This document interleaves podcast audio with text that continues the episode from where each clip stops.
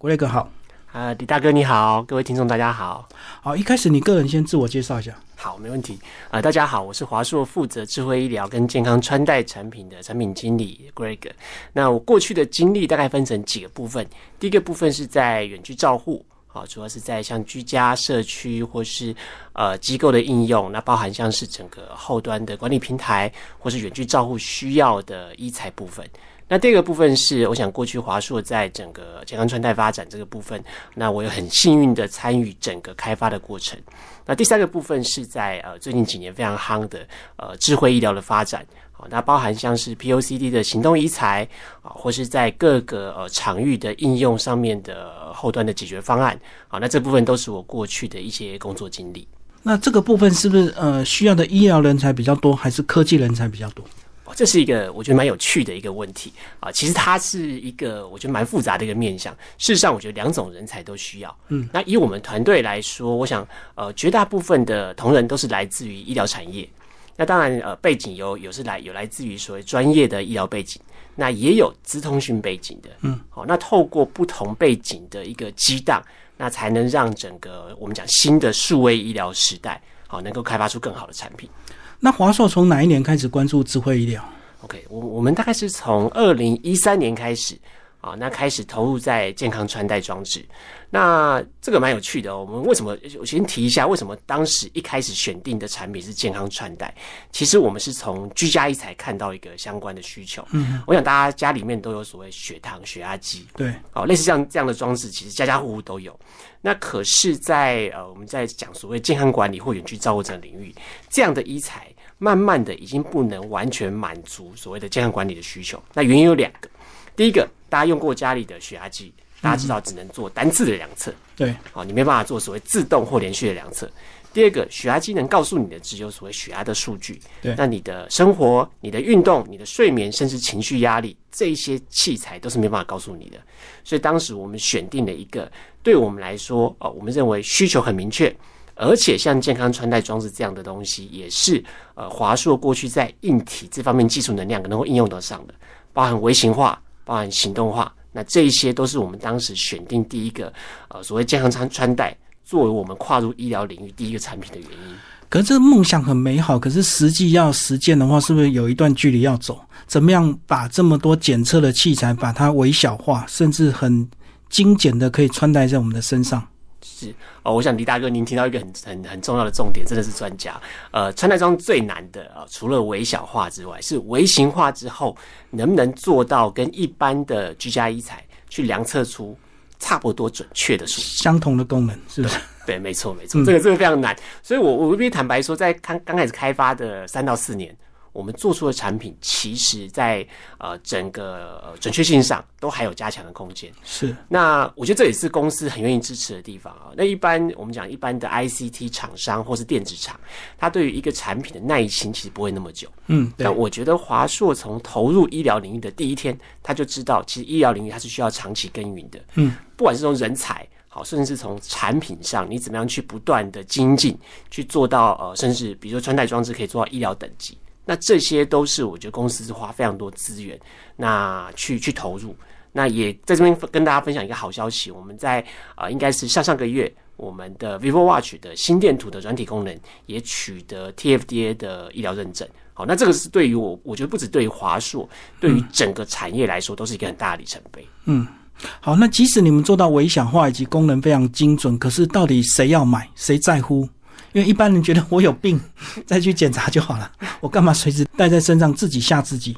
是这个这个，我觉得我我我觉得您的论述论点我完全认同哦。其实对于呃一般的，比如说像您也非常健康，那我们大概也没身体没什么问题，我们实在是没有那样的想法会想去买这样的一个健康穿戴啊。那可是我我觉得有几个东西，第一个东西是相信大家最呃这几年来或是在在啊大家日常生活中一定有做健检。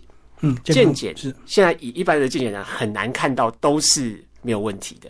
对，一定多少都有一些红字。是，那这个部分我想就是健康穿戴可以时尚力的地方哦。比如说像我，我过去有一点脂肪肝，我过去在呃血糖血压可能有点偏高，那这个东西可不可以透过健康穿戴去透过改善我的生活习惯，让我的数值变成正常？好，那这个也是刚才提到为什么健康穿戴可以帮上忙的原因。我们可以帮助使用者找出他在呃所谓的生理数值啊，比如像血糖、血压这些数值，它真正管理不好的原因，因为它有可以侦测像运动，可以像可以侦测像循序、睡眠，它可以告诉我说，哎，Greg，原来你的呃心跳或是血压管理不好，是因为睡得不够，还是情绪压力过大？好，那这个东西，我想对于所谓的我们不要讲亚健康，就算对于一般健康的族群来说，帮助都非常大。可是还有实在的价格问题啊！如果价格太贵，那就是有钱人的穿戴，就不是一般人的穿戴了。是，当然这个部分，我想呃，过去的穿戴装置，大家可能想象中都是一支一万两万。哦，那甚至价格更高。那以华硕的健康穿戴装置来讲，其实我们提供蛮多选择。最便宜的有一支四千块到五千块，是。那当然也有功能非常完整，但是也是以接近呃一万块的价格，比较优惠的价格去提供给呃台湾的使用者。好，那这个是我想我们非常清楚，就是大家已经习惯像家里的血压计或血氧计啊这种所所谓三四千块、五六千块的价格。那理应像是健康穿戴这样的装置，它在价格上应该也要贴近这样的一个价格带，那使用者接受度才会比较高。好，那价格真的荡下来之后，还有这个功能要克服，比如说它要耐磨、耐摔，呃，耐防水，还要耐晒。要不然我花个四五千块戴在身上，如果不到一年坏掉，就会也是会很心痛吧？是是，这个对于使用者来说，我觉得他们在意的大概几个面向啊。第一个面向是像您该提到耐磨耐摔这件事情，这个事情我想呃，我们对于这是华硕的优势。华硕其实相信大家都知道，华硕做手机，对，有非常多的行动装置。好，那包括在有些落摔测测试部分，我们都用最严谨的方式。那又又又包括像我们的整个呃手表的玻璃，好，它也是最高等级的蓝宝石的玻璃。好，那这个部分在使用者一般在他生活上使用，实际上它跟很多所谓的高阶的传统手表，它的耐摔、它的呃耐磨部分，我想都是非常非常接近的，同等级同等级的。嗯，对。那第二个部分，我想使用者在乎还有另外一个是呃所谓的电池续航力。嗯，虽然我们做的是一个健康穿戴，我们做的是一个呃我们讲居家医材，把它变成穿戴化，是，可是还是一只手表。那大家对于手表印象是什么？手表绝对不是每天充电。嗯，手表可能是呃，像很多传统手表可能是三个月、六个月才充一次电。对，那这种健康穿戴，因为它是智慧形式，它可能没办法做到三个月、六个月，但我可不可以做到一周、两周？我至少不是像手机一样每天都要充电。那这个也是我觉得我们在呃产品的整个方向上，跟一般市面上大家习惯的智慧手表很不一样的地方。啊，一般智慧手表都是一天两天就要充电，是我们至少都是七天，甚至最长有到二十八天的。可是我相信这个趋势，很多电池厂都看到了，所以大家也会发展自己的智慧穿戴。呃，那相似的产品这么多，优势到底是什么？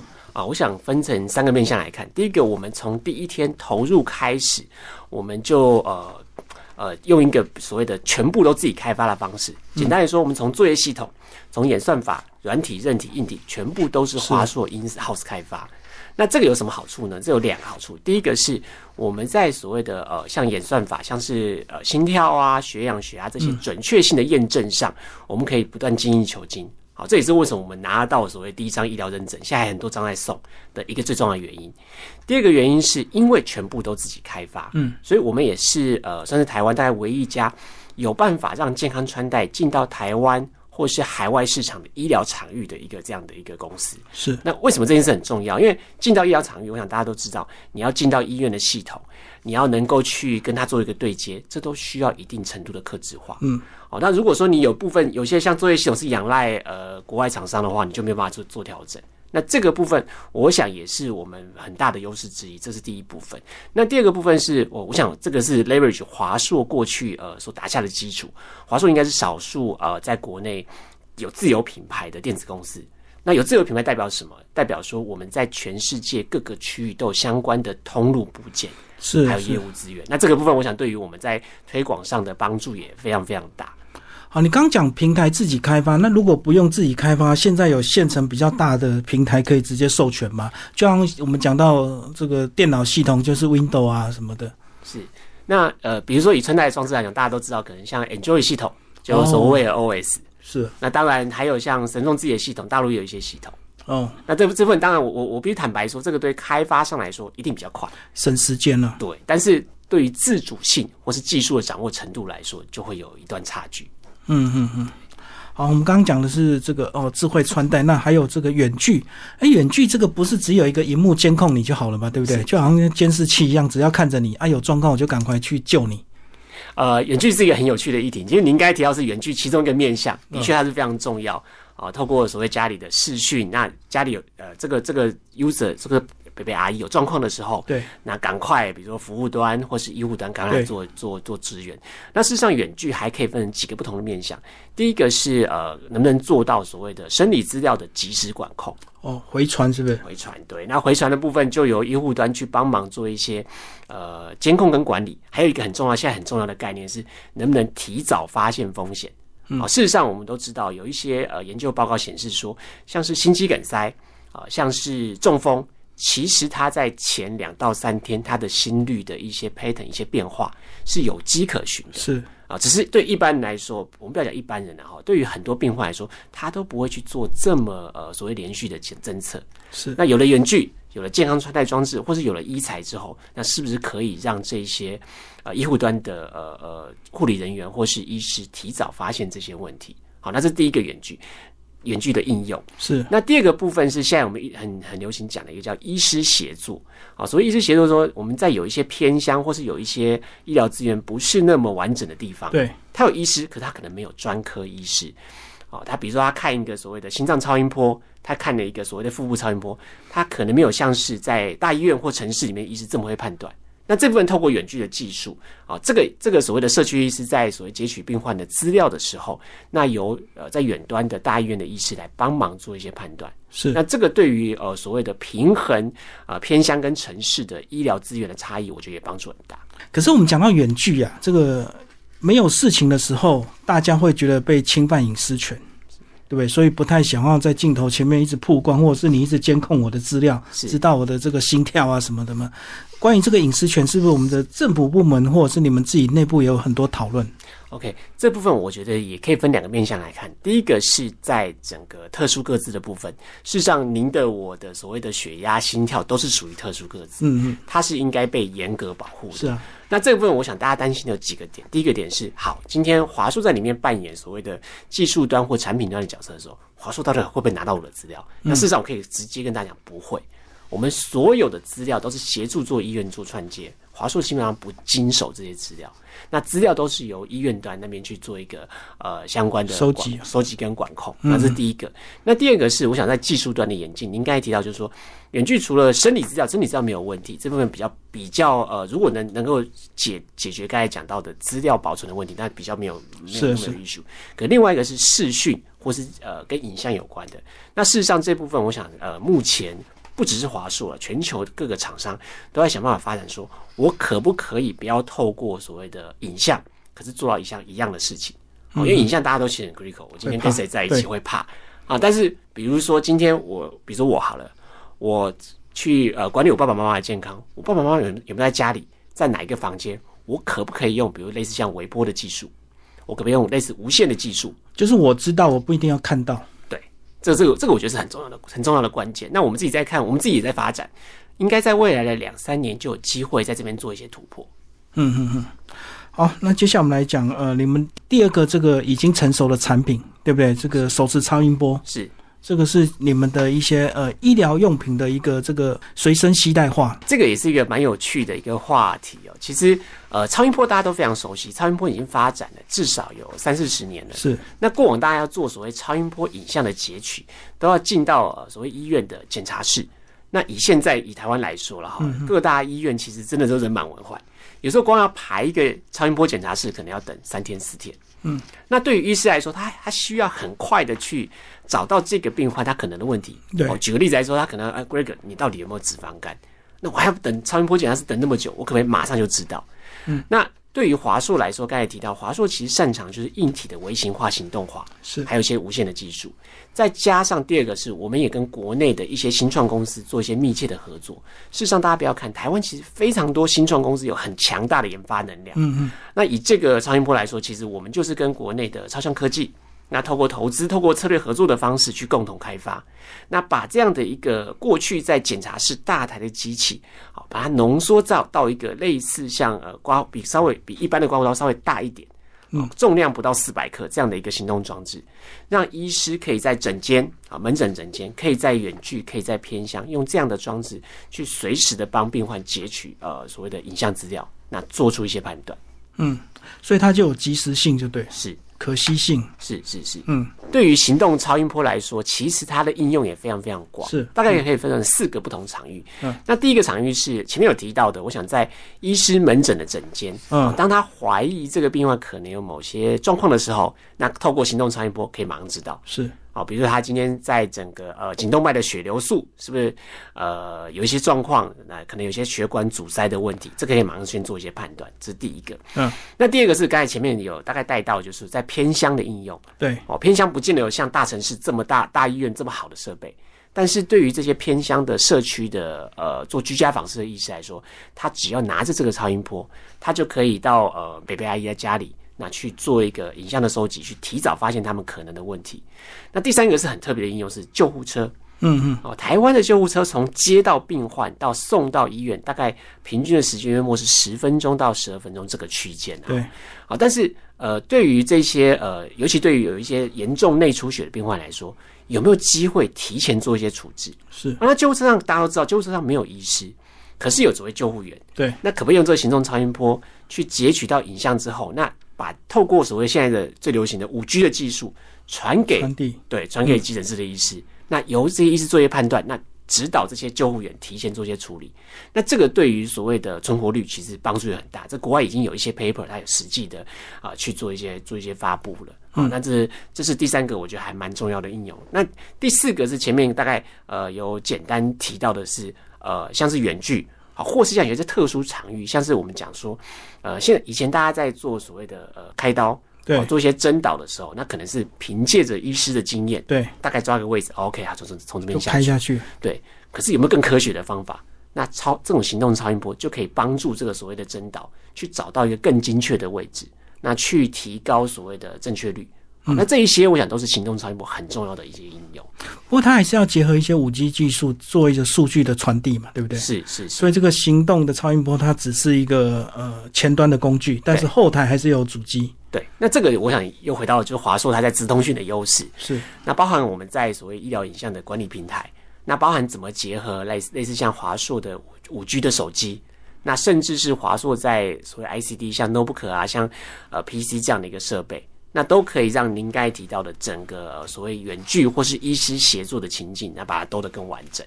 诶，所以这样讲，你们从二零一三年进入智慧医疗到这一两年才是五 G 的开放，是不是现在才会有比较爆发性的运用？OK，因为传递速度非常重要，对不对？对，您提到一个重点，其实这一两年，我想可以分两个面向来看。第一个是呃还有疫情的关系，疫情的关系，对对对对对，五 G 的演进，然后疫情的关系，对，有一个笑话就讲说，呃，其实呃所谓的医疗或是各个领域的数位化，那到底谁才是关键？有人说是 CIO 资讯长，有人说是 CEO 是执行长，嗯，更有人说可能最重要的是 COVID。COVID-19 对，其实医我想医疗这个部分，呃，更明显就是 COVID 其实让所谓的 AI 哦，包括远距，好，那甚至像个人化医疗，那前进的非常非常快。那这部分，我想在我们公司其实在这一块，我想很早就看到一些趋势。可是会不会疫情这个舒缓之后，大家又恢复到常态？所谓的远距的这个看诊，它可能又慢慢的有点消退了。因为我如果可以直接去看，是最快的嘛，当然，最精准。当然，这部分我想还是回到呃最本质的问题。其实以医疗这个事情来看，我觉得最关键是保险制度的变革。那国外很早以前，它呃大概在整个给付里面，可能到两成到三成都是用在所谓远距的看诊。嗯，那国内当然它呃，老实说，台湾真的是最幸福的环境，看诊超级方便。距离短了，对对对对对，那可是对于整整个呃政府来说，我觉得政府脚步也非常快，这一两年也开始做所谓远距视讯会诊的一些相关的呃给付制制度的改变。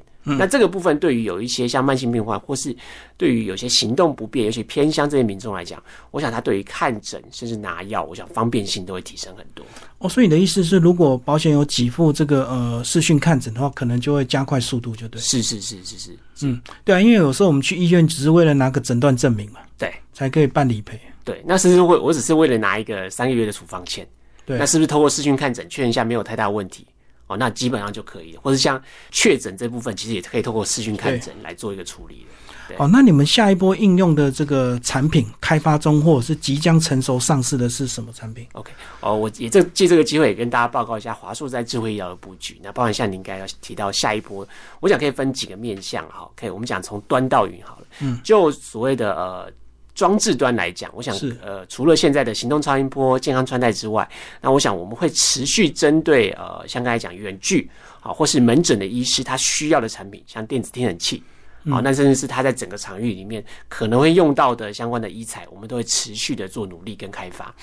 那到到软体的部分，其实刚才提到，我想我们在人工智慧这个部分，我们投入非常多。好，那包括我们现在也在做所谓的大肠内视镜的息肉的 AI 的检测，嗯啊，或是像肺腺癌的呃所谓 AI 的辅助诊断，啊，又或是像我们现在也有在开发所谓云端的 HIS 系统，嗯，好，让整个整个系统云端化，这些都是我们在投入的。那最后一个是远距的部分，远距的部分事实上，我们现在也跟呃我们的好邻居关渡医院有个合作案。好，那它有个概念叫 Virtual Hospital，就是说我的整个医疗行为不要只在医院里面，我可不可以进到社区，可不可以进到居家？那这一些都是所谓远距的一个实际上的应用。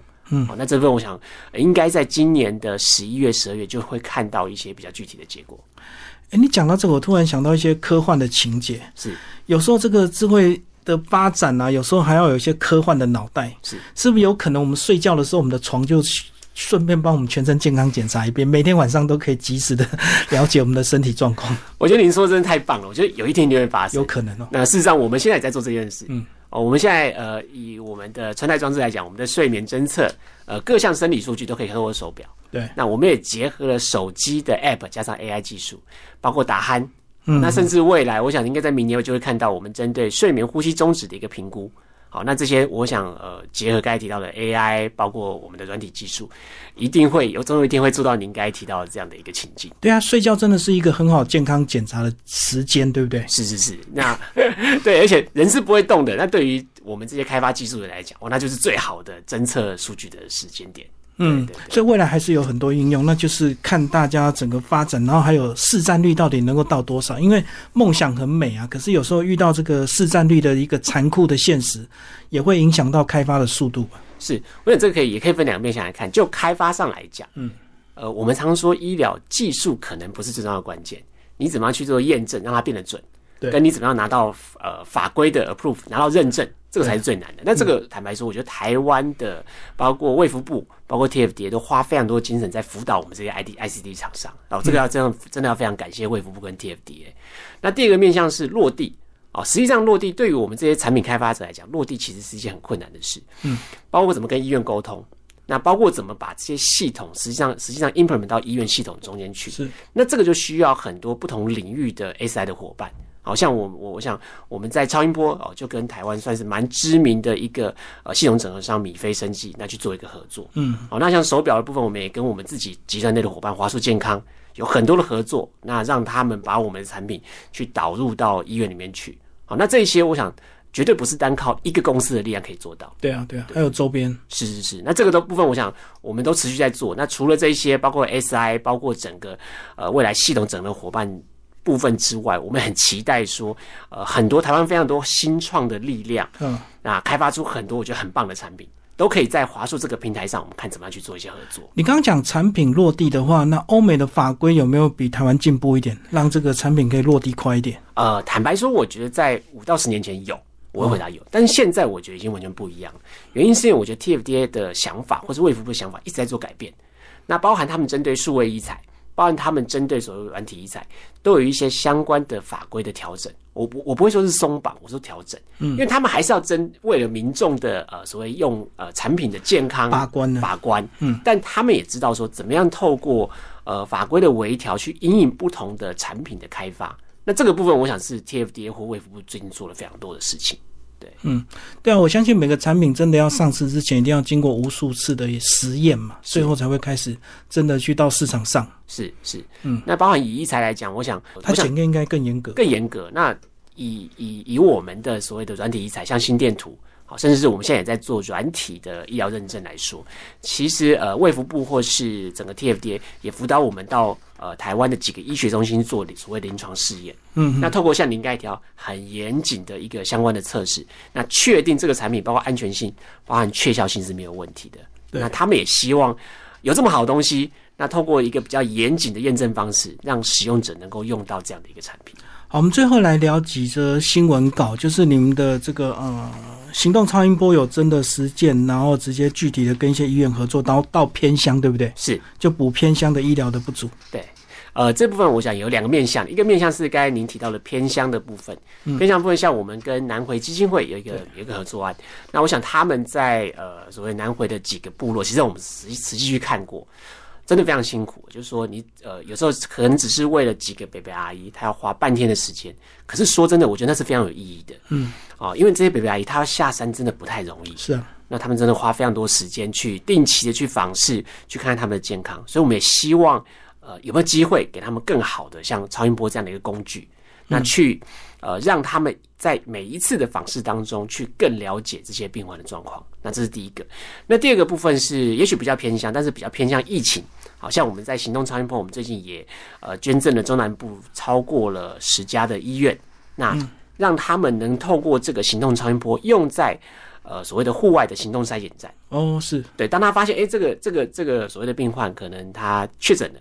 啊，那整个呃肺部可能有些状况的时候，那也许不太那么适合真的进到超音波检查室，但可不可以利用行动超音波直接做一个状况的确认？嗯，好，那这个部分我想，我们除了所谓的呃产品开发、产品销售之外，我想在整个社会公益的部分，我们会持续做努力。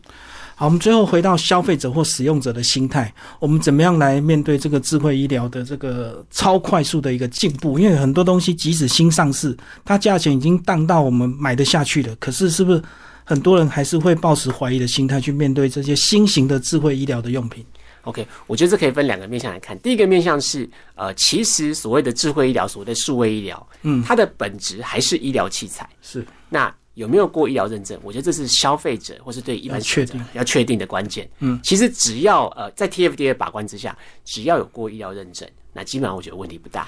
对，那第二个部分当然就是说，当然还不见得每个东西都是医疗器材都是需要过认证的。好，那即便是一般的消费性的产品，好，比如一般的穿戴，对，那其实也可以去观察说，它在整个包含像 NCC 啊这些政府相关的法规认证，那是它是不是拿到？嗯，好，那这个这个，我觉得这两个是一个很基本的一个一个快递有这些关键。嗯，那当然第三个部分，我想还还是回到就是说，呃，对于一般使用者来说，我觉得可以尝试的去使用呃更多的数位相关的产品。是呃，像以我们的手表来说，呃，我们除了提供相关的健康数据之外，我们也提供像像是呃家人的每日报告的健康分享。啊，比如说我可以每天去管理我爸爸妈妈的相关的健康，那这个部分就是透过数位技术去做到所谓家人的关怀。所以就家人每个人带一个，对对，然后集中资料在你这个主机，你去你去管理大家的健康，我就可以说，哎，爸爸爸妈妈，你们这两天好像就吃的比较好，数据稍微高一点。哎，可是这样子，唯一要预防的就是各自的外泄，对不对？如果我们用的是比较没有经过检验，或者是一些地下商场流出来的一个这个模拟，很像医疗的用品，是不是就要预防这样的一个？呃，我想以华硕来说，就是除了我们的产品。呃，百分之百是 MIT 之外，那我们在云端的资料储存也是在本地，是都没有流到任何海外的地方。那这个是我觉得是呃可以值得大家信任的。那当然包含我们包括像 ISO 的二七零二七零零一这样的一个治安的一个规范啊，那甚至是我们的平台在呃平台部分也透过所谓美国最高等级治安的 HIPAA 规范。